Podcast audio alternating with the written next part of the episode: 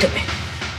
Olha, pode ser até que você não goste, mas se você é brasileiro, não tem como não ter pelo menos algumas referências de novela. Então só me resta reduzir você a pó. Pode ser a lembrança de vilãs terríveis, como a Odette Reutemann de Vale Tudo. Eu vou mostrar a você o que acontece com quem ousa desafiar Odette Reutemann. A história do embate entre uma gêmea boa e uma gêmea má, como a Ruth e a Raquel de Mulheres de Areia. Sou ordinária. Você não presta, Raquel. Ou o caso dos bebês trocados na maternidade, em Por Amor. Você não vai avisar ninguém antes de trocarmos os bebês. Eduardo vai ficar com o que tá vivo. Você tá louca? Não podemos fazer isso. Podemos, sim. É o que nós vamos fazer.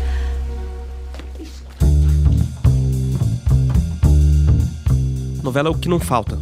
Mudam os pormenores das narrativas, mas vários elementos se repetem. É esse um dos segredos do gênero. Por exemplo, costuma ter uma história de amor que, se não for impossível, pelo menos vai ter que superar vários obstáculos para dar certo no final. Tem a mocinha que come o pão que o diabo amassou, traições, trapaças de vilãs das mais malvadas. É a boa e velha luta do bem contra o mal. Tudo isso com muito drama, mas com a garantia que no final vai ter um Felizes para sempre. Em décadas de existência, a novela se estabeleceu como o principal produto audiovisual brasileiro, mobilizando audiências enormes, garantindo lucros aos canais de TV e, sobretudo, pautando o debate público nacional. As mudanças nesse mercado, eu estou falando das plataformas de vídeo sob demanda, fizeram muita gente apostar na morte da TV tradicional e, como consequência, na morte da novela. Mas, na prática, não é isso que está acontecendo.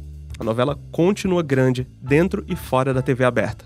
Além disso, nos últimos anos, as próprias plataformas de streaming têm contratado nomes das emissoras tradicionais e têm apostado em histórias com carinha de folhetim. A convidada do Ilustríssima Conversa é uma pessoa que analisa essas questões com um pé na pesquisa acadêmica e outro dentro da TV, como autora. Estou falando da Rosane Svartman. A Rosane é autora de Vai na Fé, que vai ao ar na faixa das 19 horas e é um dos maiores sucessos recentes da TV Globo. A novela, que acaba agora no próximo dia 11, se destacou por ter algo que não é assim tão comum: uma protagonista evangélica, a Sol, interpretada pela Sharon Menezes. Ao mesmo tempo, a Rosane está lançando a telenovela e o futuro da televisão brasileira pela editora Cobogó. O livro é resultado da tese de doutorado dela em comunicação e cinema na Universidade Federal Fluminense e discute as transformações desse gênero.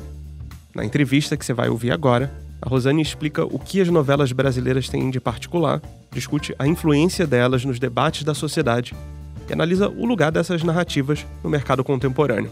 Claro, ela também conta como tudo isso funciona nos bastidores e fala de Vai na Fé. Eu sou Maurício Meirelles e esse é o Ilustríssima Conversa.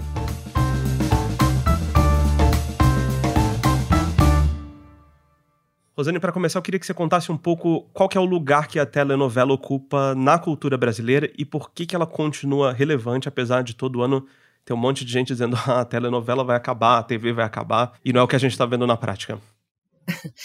É, obrigada pela pergunta, que é uma pergunta que eu adoro responder, porque é o seguinte: enquanto a telenovela tiver uma conexão cultural com o Brasil, e eu acredito que a novela tem essa conexão há mais de 70 anos, ela vai permanecer relevante.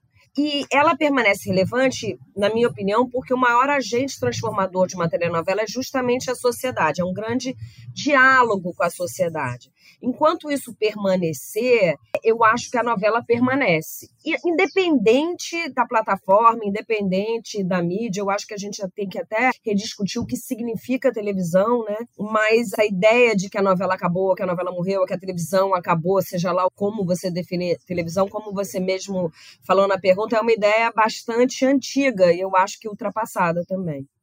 E quais se diria que são as particularidades da novela brasileira na comparação com os outros países. E o mercado brasileiro, como negócio, como público, também se diria que ele tem particularidades? Eu acho que o Brasil tem particularidades não só no que diz respeito ao público, audiência, que eu chamo no livro de espectatorialidade. Essa palavra é meio chata, mas é porque são os vários espectadores, as várias audiências, as práticas, as formas de consumo. E essa palavra, enfim, define isso de uma forma, para mim, boa, né? Mas eu diria que existe, primeiro, assim, na construção da linguagem, da narrativa da telenovela, que começou né, com a adaptação de textos estrangeiros para o Brasil, muitas vezes ainda na rádio novela, que depois começou a ser escrita por autores brasileiros, e eu acho que tem uma virada que muitos teóricos, e eu também considero que foi em Beto Rockefeller, que aí vieram histórias realmente brasileiras, ligadas à atualidade, assim, mas eu acho que essas narrativas elas foram construídas cada vez mais por autores brasileiros, ou seja, que escrevem no Brasil, para o Brasil, e é claro que isso traz é, características. Eu acho que o modelo de negócio de uma telenovela, que desde o dia 01 era um modelo comercial baseado em publicidade, que depende da audiência, fez com que essa ligação com o público, essa conexão que eu chamei da sociedade de agente transformador da telenovela acontecesse e a circulação de profissionais entre o cinema, o teatro, né? Eu acho que isso também essa circulação de profissionais entre as várias narrativas também ajudou a construir a telenovela brasileira e trazer características únicas artísticas para essa telenovela. É preciso falar também que a telenovela brasileira, ao contrário da soap opera americana, tem início, meio e fim, né? Então tem um arco dramático dos personagens que é pensado, né, já na sinopse e tal. A outra coisa é que uma novela brasileira pode ser, por exemplo, de época com uma conexão com a atualidade, mas de época, que é uma característica também das novelas brasileiras, né? E, por exemplo, comparando com as novelas mexicanas, né, a gente tem um tom diferente, que eu acho que tem muito a ver com, com o Brasil, é isso, né? A, a conexão da novela com o espírito da sua época e com um momento histórico-cultural, porque as telenovelas mexicanas, que pra gente às vezes parecem mais melodramáticas, utilizam as mesmas ferramentas da base do melodrama, mas a gente adapta isso isso ao nosso tempo, à nossa história, à nossa cultura, até porque o que uma telenovela quer e o que um, eu como autora de telenovela também quero é a audiência, que as pessoas assistam, essa conexão, esse diálogo imenso com o Brasil, né? Uma telenovela como Vai na Fé hoje fala diariamente com 28 milhões de pessoas que assistem pelo menos 72% da novela, sendo que 45 milhões passam pela novela, durante aquele momento que ela está sendo exibida. Isso é muita coisa. E se você pega seis meses de novela, cinco meses de novela, ainda é um absurdo e um fenômeno muito brasileiro, eu diria latino-americano, mas também muito brasileiro, o número de pessoas que assistem a novela na sua rotina, na TV aberta. Rosane, como é que esse modelo de negócios baseado na publicidade desde o começo, como você falou, influencia a própria linguagem, a narrativa, o jeito como a novela é feita no Brasil? Boa pergunta. Uma das minhas motivações para esse livro e para essa pesquisa foi justamente a impressão de que era errado quando a gente falava assim: ah, o Brasil está atrasado em relação à Europa no que diz respeito a, sei lá, audiência fragmentada, como se fosse um porvir, uma coisa que queria acontecer, ou em relação aos Estados Unidos no post-network era.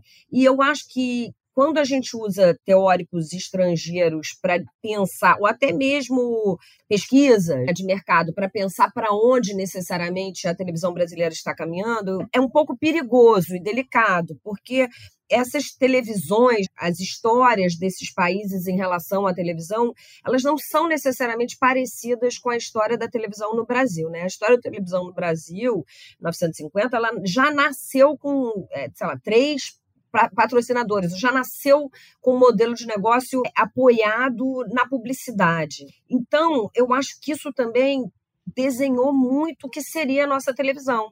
A gente não teve, por exemplo, um início de televisão ligada a uma televisão pública. A gente não teve esse pensamento, né? A gente já entrou nesse modelo de negócio. E isso, obviamente, demanda audiência, né? Eu demando uma busca por uma audiência. E aí, na prática, como é que esse modelo de negócio né, influencia? É claro que se a novela deslizar para o streaming, a gente está falando aí de um modelo de assinaturas, né? De, ou de conteúdo, ou do catálogo, do próprio conteúdo, mas mesmo pensando que o futuro existem modelos de negócios híbridos, na minha opinião, como que isso influencia quando eu escrevo uma novela? Bem, eu acho que todo autor ou autora que escreve telenovela busca o público público. Se você não está fazendo uma novela para, enfim, falar para poucos, você sabe que você está falando para milhões de pessoas e para um público bastante diverso e você procura adequar a sua história caso você sinta que o público não está respondendo, antes mesmo da emissora, se for o caso, entre na novela ou coloque um outro supervisor ou alguma coisa assim.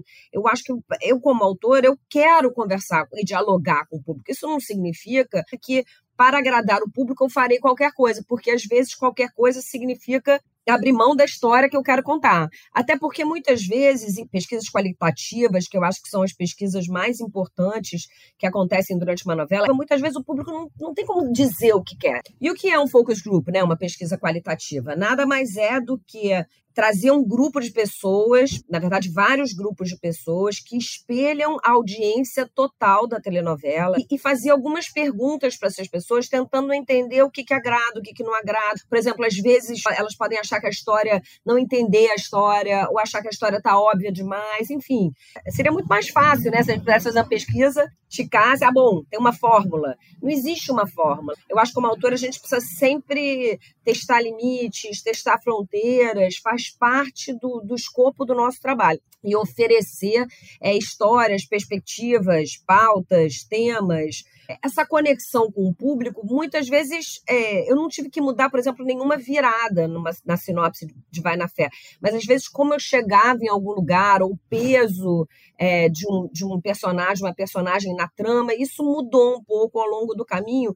Eu me sentindo como espectadora, dentro da sala de roteiras todo mundo, né, nós roteiristas falando das nossas impressões vendo a telenovela no ar, mas também o Focus Group traz, às vezes ilumina pontos que valem a pena é, abordar, ou mudar, ou modificar, ou transformar. Então, muitas das coisas que estavam acontecendo, que, que a gente ouviu no Focus Group, ou sentiu no Focus Group, a gente já vinha fazendo essas mudanças. Por exemplo, a trazer mais ação, um pouquinho mais de ação e suspense para a trama dos advogados. A gente já tinha escrito lá um, um, um momento de tensão para o Benjamin quando isso surgiu no Focus Group, porque a gente sentiu que era bacana trazer um pouco mais de tensão para essa trama, por exemplo. Isso como um exemplo, assim, é, do, do Focus Group. Então, essa eu, eu não conheço um autor ou autora de novela, como eu falei aqui no início, que fala assim: ah, não, deixa para lá, que se dane o público. Senão você não vai fazer novela, você vai fazer um filme autoral, você vai fazer uma outra coisa. Faz parte do que uma telenovela é. Você falou uma coisa aí que eu achei interessante. Hoje a gente acha que as redes sociais, principalmente o Twitter, né, é uma grande sala de TV. Essa sensação às vezes quando a gente está ali. Mas esse público ali que é muito apaixonado, muito engajado, que xinga, elogia, não é representativo da audiência da novela, você acha?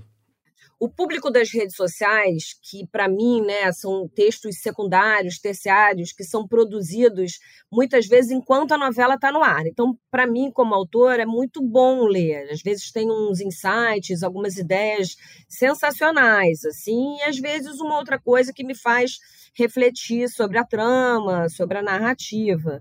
Mas é preciso pensar que não é a mesma audiência total da audiência da televisão. É claro que a televisão é feita de várias audiências, mas, por exemplo, o Twitter. O Twitter tem um público que tem uma média de idade de 18 a 29 anos. A novela, a maioria das pessoas que assistem a novela tem 35 mais. Já não é proporcional. A novela, né, o modelo de negócio de publicidade, ela se baseia no PNT, que é o painel nacional das televisões, que se baseia em 15, nas 15 principais praças do ponto de vista comercial. E, por exemplo, no Twitter, pessoas que não moram, que não são desses lugares, assistem a novela e, claro, produzem textos, produzem muitas vezes conteúdos super bacanas quando estão lá. Por outro lado, a ferramenta de busca, esse aqui agora, desse boca a boca amplificado, sabe? Dessa segunda, como a gente chama às vezes, segunda tela, né? Que acontece durante a novela, é um vício, sim. É, assistir a novela nas redes sociais. E, e, a outra coisa que eu gosto de observar é que as redes sociais elas são muito diferentes entre si às vezes uma mesma cena comentada no Facebook, ela vai ser comentada de forma muito diferente depois no Twitter ou no Instagram. Para mim, o Instagram está no meio do caminho aí. Mistura um pouco as opiniões do Facebook, que são mais conservadoras, com as opiniões do Twitter, que muitas vezes celebram as pautas identitárias, né, Mas eu acho que se você olha os números você vê que uma coisa não espelha a outra. E eu expliquei, né, há pouco que era um focus group, né, que é essa pesquisa que você faz que tenta espelhar o que é, é audiência da telenovela e na maioria das vezes esta pesquisa não espelha de forma nenhuma o que está acontecendo no Twitter, por exemplo eu, como autora, eu gosto de estar no Twitter e ler, ver as hashtags e tudo isso, mas eu, eu, preciso ter a consciência de que aquilo não é necessariamente um espelho da audiência da novela. Aproveitar um insight, um diálogo, que realmente tem coisas muito legais que acontecem, mas eu não posso me fiar por aquilo, sabe? Ou achar que o que acontece no Twitter é a impressão de um Brasil imenso, né, de milhões de pessoas. Agora, o TikTok, por exemplo, que eu comecei a perceber que tinham trechos com 3 milhões, 4 milhões, 5 milhões de visualizações, às vezes um gancho, que é aquela cena final instigante de uma novela, com 10 milhões de visualizações. Então, comecei a me perguntar sobre esse deslizamento também de um conteúdo longo em conteúdos curtos em redes sociais que não são o streaming ou a plataforma é, digital da própria Globo, né? Ou seja, não é catch-up, não é alguém querendo ver trecho, nada disso. Mas, de repente, existem pessoas que assistem a novela só através desses trechos em redes sociais, entende? Isso é um fenômeno interessantíssimo. Uma coisa que eu acho curiosa é que nos últimos anos se falava que o streaming ia acabar com a TV ou mudar a TV radicalmente, mas o que a gente tem visto mais recentemente é que as plataformas de streaming estão adotando conteúdos com caráter de novela. Tem os dramas coreanos, a gente tem as novelas turcas que começaram a aparecer também. Você acha que os streamings devem continuar a se render esse formato e por que, que ele provou tanta força para esses serviços? É interessante perceber que existe uma tendência para o melodrama e também para os personagens de arco longo também nas séries hoje em dia, né?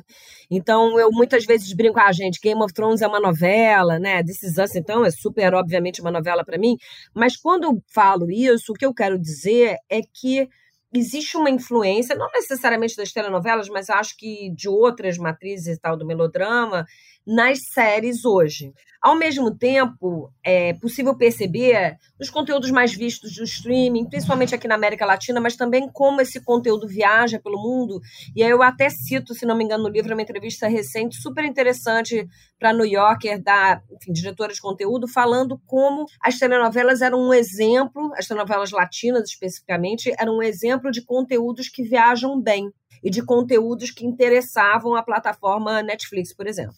E então, quando eu leio isso, assim, ou quando começo a refletir sobre isso, a primeira coisa que eu penso é: mas o que é televisão, né? Televisão é o dispositivo que está na sua sala, no seu quarto, onde quer que seja, é o conteúdo que a gente associa à televisão, né? Que é o conteúdo, por exemplo, conteúdos que nasceram na televisão, de séries, ou principalmente telenovelas, né? Que é um conteúdo super resiliente e longevo ou são as práticas de você sentar e assistir televisão, é uma cultura, é o pacto entre a audiência e o conteúdo, ou e os produtores de conteúdo, ou enfim. Eu acho que essa definição de televisão cada vez está mais ampla.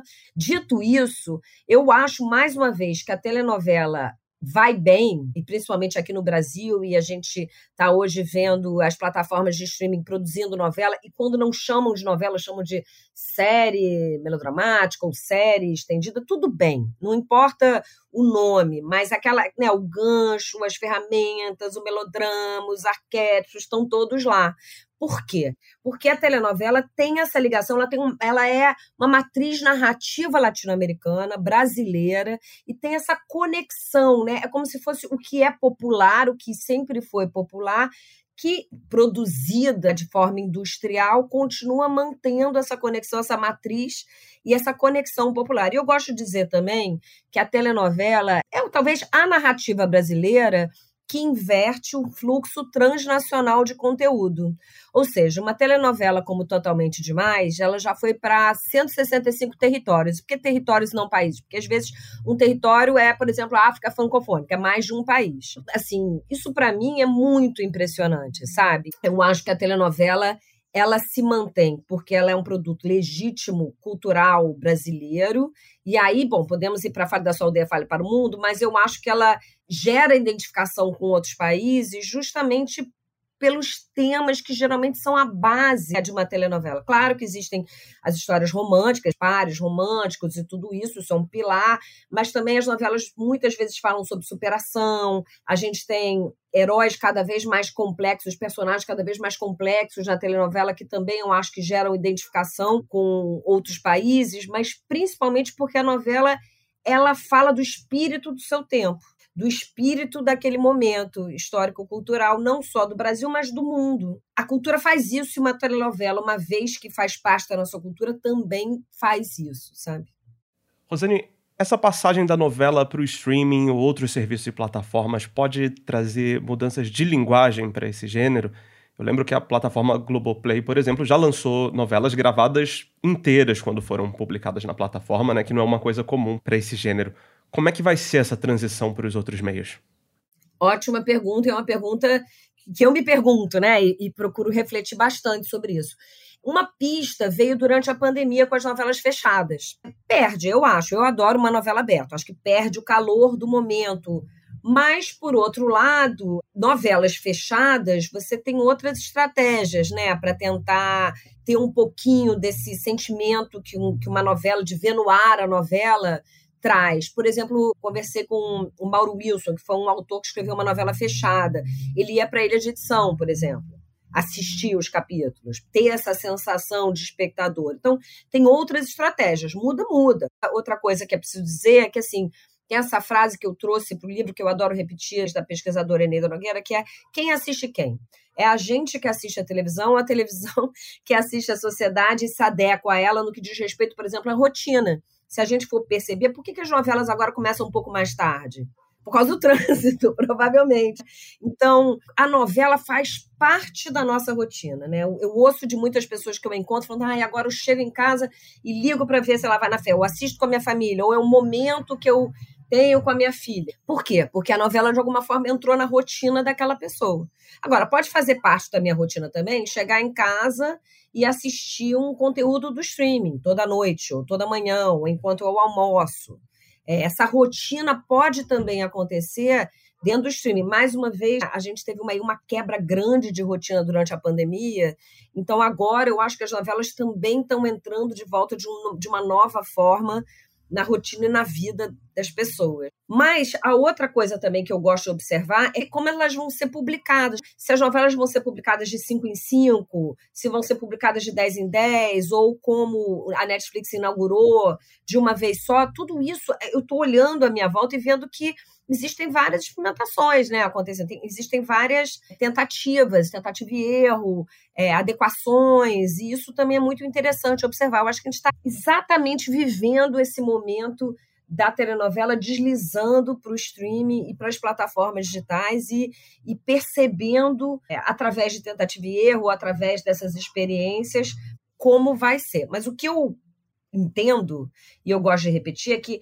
mesmo com todas essas experiências, o que é importante manter é essa conexão e esse diálogo com o público e com a sociedade, porque é isso que mantém a telenovela importante, né? Como ela vai ser vista?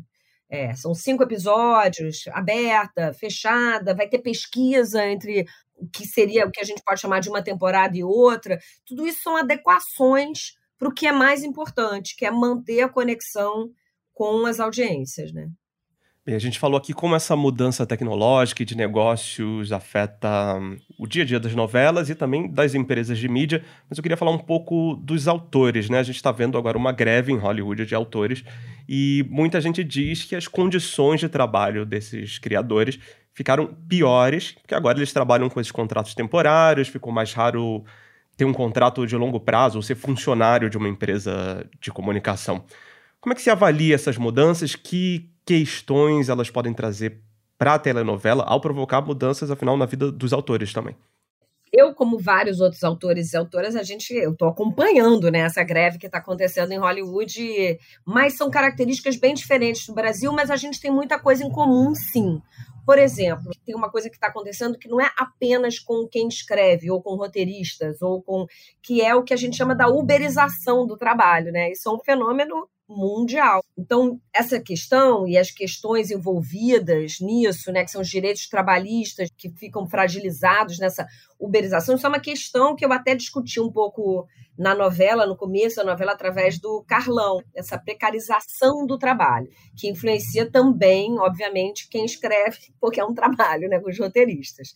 A outra questão que eu acho muito importante é a questão dos direitos autorais que também é uma questão que está sendo discutida nessa greve que está sendo discutida no Brasil.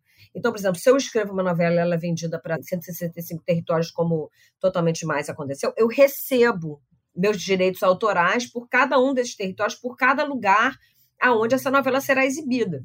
No caso da grande maioria né, dos conteúdos que não retém o seu IP, né, seu direito dessas plataformas todas, os autores não recebem nada se aquele conteúdo é um sucesso. E o argumento é: ah, não, mas a gente tem um outro modelo de negócio. Nosso modelo de negócio é o de assinatura, sim, mas agora os modelos de negócio estão cada vez mais híbridos, né? E aquela assinatura, aquele, aquele conteúdo traz valor para a assinatura pela sua popularidade. Enfim, isso é uma discussão imensa, mas para mim é uma obviedade também, né? Que uma vez que a plataforma continua ganhando dinheiro com aquele conteúdo, o autor deveria ganhar também. Isso é óbvio, mas também eu acho que a questão macro dos direitos autorais, de você ter direitos autorais sobre uma obra artística. No Brasil, a gente tem condições, características, regulamentação, leis diferentes, mas o que a gente tem em comum é que as plataformas, o VOD, ainda não foi regulamentado no Brasil. Mas eu acho que no momento, neste governo, ainda bem, existe uma tendência para que isso aconteça é, logo. E eu espero que quando isso aconteça, e eu acho que sim, é a tendência, a questão dos direitos autorais, a questão da produção independente, a questão, tudo isso, a questão, por exemplo, da proeminência de conteúdos brasileiros, né, da reserva de mercado de conteúdos brasileiros, da presença de conteúdos brasileiros dentro dessa plataforma, tudo isso será visto, regulamentado, abordado. Então, não sei se a gente conseguiria no Brasil, não sei não, acho que não, com certeza não, conseguiria no Brasil uma adesão tão grande quanto a gente vê nos Estados Unidos dos roteiristas e dos atores. Nossos sindicatos, nesse sentido, são mais frágeis. Por outro lado, a gente tem um governo que tem essa visão e eu acho que existe uma tendência para a regulamentação desse mercado é, de uma forma que seja mais humana a palavra, né? quando a gente fala de precarização do trabalho, a gente tá, é, tem que pensar em condições mais razoáveis. Né? Mas você acha que essas condições mais precárias têm um efeito na criação? Olha, vai acabar tendo. Eu acho que essa, essa greve que a gente está vendo nos Estados Unidos, em Hollywood, eu já vi mais de uma análise tentando mostrar o efeito que isso tem na criação e, de, e o efeito a curto prazo né, que isso terá. Quando você tira o autor ou a autora do processo ou de acompanhar né, o que está sendo filmado, quando o contrato desse autor termina antes de começar a produção, eu acho que isso influencia a criação, sim, influencia o produto final. Isso é só um exemplo, mas eu acho que essa precarização do trabalho, essa circulação de profissionais, essa segurança que gera, por exemplo, com que profissionais estejam em mais de uma sala de roteiro para pagar as contas ou trabalhando é, um determinado de horas por dia absurdo, isso vai influenciar o conteúdo no Brasil da telenovela, a gente se acostumou a conviver com os grandes autores, né? Manuel Carlos, Gilberto Braga, Silvio de Abreu, Glória Pérez. E cada vez que você viu o anúncio de uma nova novela com o nome de uma dessas pessoas, é quase como se viesse uma assinatura ali, dizendo que você sabia exatamente o que você ia ver numa novela do Manuel Carlos. Agora, nos streamings, a gente parece que viu uma influência muito grande dos executivos ali no processo de criação. Você acha que essa era do autor que ocupa esse lugar tá acabando, os executivos estão ganhando mais proeminência? Como é que deve ficar esse cenário? Então, essa discussão do conteúdo, de quem é que assina o conteúdo, se é a plataforma, se são os executivos, se são os autores, se são os diretores, eu não tenho dúvida que é o criativo, né? Que são os autores e às vezes os realizadores, quando é um autor também é diretor ou quando foi uma criação é, conjunta. Mas, é, para mim, eu não tenho dúvidas da marca do autor ou do criador, independente dessa tensão que a gente vê na atualidade de quem assina o conteúdo. É, eu acho que isso é uma das discussões, é uma das grandes discussões dentro das entidades ligadas aos roteiristas no mundo. E, para mim, eu acho que quando você fragiliza a criação, você fragiliza a obra. Rosane, você já mencionou aí como o começo da história da TV fora do Brasil está ligado às televisões públicas, a ideia de uma TV que é um pouco educativa, mas que a TV brasileira não começa dessa forma e a novela não surge nesse contexto também por isso. Até hoje tem gente que diz que a novela teria o dever de educar o público sobre questões sociais, questões comportamentais. O que, que você acha sobre essa questão? Você acha que essa é uma posição pretensiosa ou que a novela tem mesmo esse papel? A telenovela tem vários papéis, né? A telenovela não tem um papel. A telenovela entretém, sim. Ela pode ser um lugar de fantasia, mas ela também é um lugar de informação, é um lugar que oferece pautas, oferece temas. É um lugar que muitas pessoas veem a telenovela para poder ter assunto, para se conectar ou para se ligar a outras pessoas ou à sociedade. A telenovela tem muitos papéis e muitas funções, né? E eu acho que isso que torna ela interessante. Então, quando a gente fala de uma pedagogia da telenovela, novela, mesmo que isso não seja enfim, uma semente para uma história ou algo assim, mesmo que isso não seja inspiração para aquela história, isso acontece, claro. Porque se uma novela tem que ter ou deve ter uma conexão com a sociedade, se aquele autor ou autora precisa ter a sensibilidade de sentir o que, que aquela sociedade precisa debater ou conversar, porque eu sou contra pautas depositárias. Falar, olha, então é assim é o certo. Quem sou eu para dizer assim é o certo? Eu gosto de oferecer ideias ou sugestões ou questões e tentar ter um ponto de vista prismático sobre aquilo, né? Colocar vários pontos de vista, porque eu sei que o poder, na verdade, está com o espectador, né? Esse espectador que vai ler aquele texto ou aquela telenovela a partir da sua própria trajetória, do seu momento, da sua experiência, dos seus próprios textos, tudo isso. E que vai escolher é, trocar de canal se for o caso, ou deixar de ver. Mas eu acho que essa leitura que o espectador faz a partir da sua própria experiência, da sua própria trajetória, o torna não só ativo, como também faz com que o poder esteja com o espectador. Então, considerando tudo isso, tudo que a novela propõe e que faz com que essa reflexão continue depois que a, que a telenovela saiu do ar ou acabou, traz esse lado pedagógico, ou de discussão, ou de debate, porque os temas que dão certo são os temas que, que têm a ver com aquele momento da sociedade.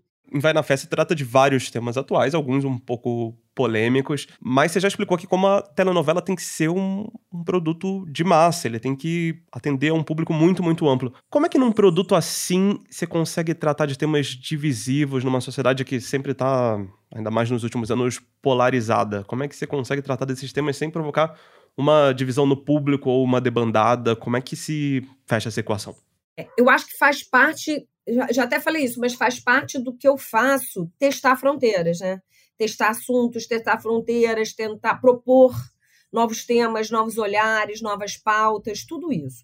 Quando eu não faço isso de uma forma arrogante, ou seja, quando eu não tento depositar o que eu penso, o que eu acho sobre o mundo, quando eu crio um diálogo, eu acho que eu aumento as possibilidades desses temas existirem numa novela.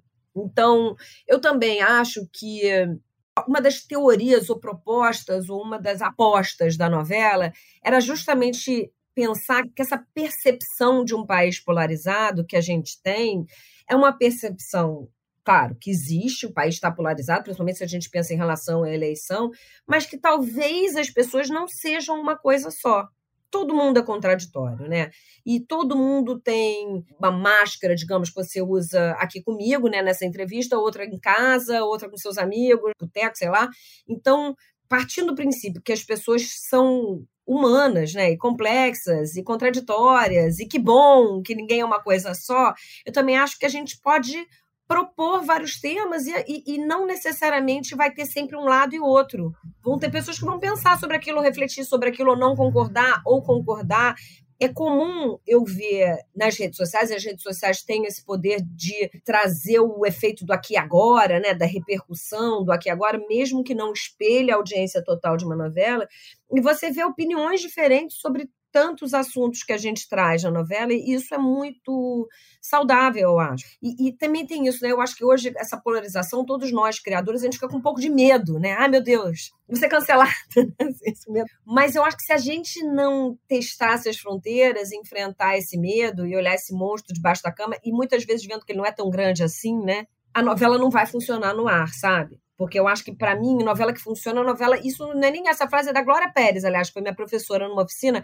Ela falou assim: novela boa é aquela que cria debate, que cria buchicho, que, que sabe? Para criar buchicho, para criar debate, eu não posso apresentar só o óbvio, né? O que eu sei que vai dar certo e que ninguém vai tentar me cancelar por isso.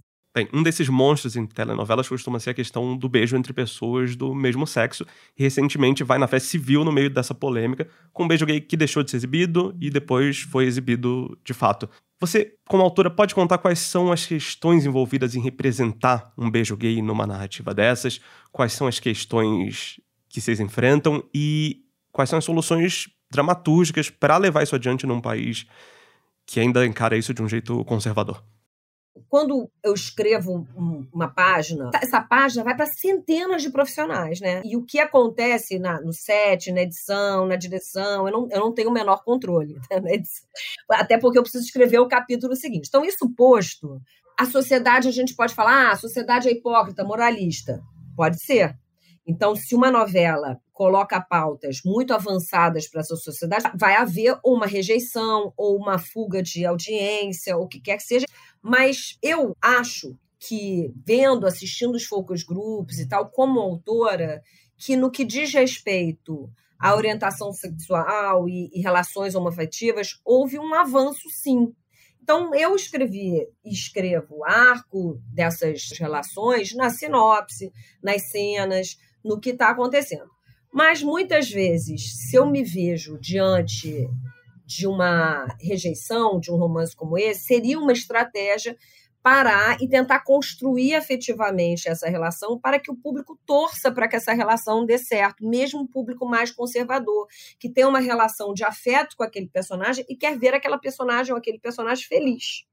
Então, isso é uma estratégia que eu utilizo como autora: fazer personagens que sejam carismáticos, empáticos, que, que o público torça por aquele personagem para que ele seja feliz. Então, para ele ser feliz, ele vai se realizar afetivamente, que é isso que faz com que a gente torça pela personagem, torça pela personagem ser feliz, independente da orientação sexual, independente se o que ela busca é uma realização profissional, uma realização afetiva. Bem, um dos destaques de Vai na Fé é a representação dos evangelhos, que é uma coisa nova na televisão, embora eles sejam uma parte cada vez maior da sociedade. Você pode contar como é que foi a concepção dessa história sob esse ponto de vista, que trabalho de pesquisa precisou ser feito, e como é que você vê a ascensão desse público, tanto na audiência quanto na ficção? Desde o focus group, né, da pesquisa qualitativa de bom sucesso, eu comecei a ver que dentro daquele ambiente de pesquisa, as pessoas que preenchiam a ficha, às vezes metade da sala, às vezes um pouco menos, um pouco mais, colocava na ficha religião evangélica. E aí eu comecei a me perguntar, ué, por que não retratar, por que não ter um, um, uma personagem evangélica, né? E era uma novela, bom sucesso, se a gente for lembrar, em que a personagem era católica, conversava com uma santa, frequentava uma igreja, era uma mulher de fé ter uma mulher de fé, ou um homem de fé, sei lá, um personagem em que fé seja um, um traço dessa personagem, é natural num país onde o principal valor é a fé. Então, desde o Focus Group de Bom Sucesso, eu comecei a me perguntar, ué, por que não? E aí começa a pesquisa. Quando eu faço uma sinopse, eu começo a pesquisa sozinha. E depois entram os pesquisadores. Aí entrou a Paula Teixeira, que depois da minha pesquisa inicial, que me levou a conversar com algumas pessoas e tal, ela também me trouxe personagens e, e conversas e me levou a lugares para conseguir escrever essa história. Então a gente conversou com vários pastores, conversou com várias evangélicas, várias pessoas de, principalmente famílias de gerações de mulheres, tudo que tinha a ver com a personagem da novela. E aí a gente trouxe para a novela também um consultor de sete, que foi o Reginato Félix, e um consultor de, de para o roteiro, que foi o César é Belliene, pastor Cezinha, né? E eles também ajudaram a gente nesse pensamento. Eles vieram principalmente porque a gente queria tratar com respeito. Foi o César que me ensinou. Ele falou assim: ele falou, não usa a palavra tolerar, não, porque você tolera aquilo que você não aguenta usa a palavra respeitar. E eu comecei a usar essa palavra e pensar nisso. E eu lembro que quando a gente estava lançando a novela, saiu uma pesquisa na Folha, no, do Datafolha, falando o evangélico no Brasil é uma mulher negra. Então, olha só como, como a novela estava antenada, né? Como a novela estava. E de onde vem isso, né? Primeiro, eu adoro pesquisas e adoro procurar quem são as pessoas por trás dessa pesquisa, mas essa pesquisa, quando a pesquisa saiu, eu já estava escrevendo novela há mais de ano. Por quê? Porque eu acho que uma autora ou autora tem que ter a sensibilidade de entender o que está latente, o que está acontecendo, o que, que, faz parte do, do, de ser um criador, de ser um artista, de ser um roteirista, tentar buscar ter esse faro, essa sensibilidade. Então, desde a pesquisa do Focus Group de Bom Sucesso, esse movimento já estava ali acontecendo para mim. Eu sempre falava assim, por que não? Por que não retratar uma família evangélica com respeito? Por que não uma personagem evangélica aspiracional? Essas mulheres estão assistindo a novela, assistiram Bom Sucesso. Eu tinha uma grande curiosidade de saber como as novelas do Manuel Carlos envelheceram. Eu passei o último fim de semana assistindo Mulheres Apaixonadas, né? Que está sendo exibida de novo. E me surpreendeu um pouco como essa novela continua atual, com várias questões, mas de certa forma ela passou a representar uma coisa que nos nossos tempos muitas pessoas rejeitam, né? Que é aquela história dos brancos ricos, do Leblon, Dona Helena recebendo o cafezinho dos seus empregados, enfim. Como é que a demanda por diversidade está sendo acolhida nas novelas, Rosane? Olha, uma novela é sempre uma novela do seu tempo. E quando a gente fala que existe uma demanda por representatividade, diversidade, equidade, eu acho que é uma demanda da sociedade. Então, da mesma forma que a novela sempre dialogou com a sociedade, ela continua dialogando.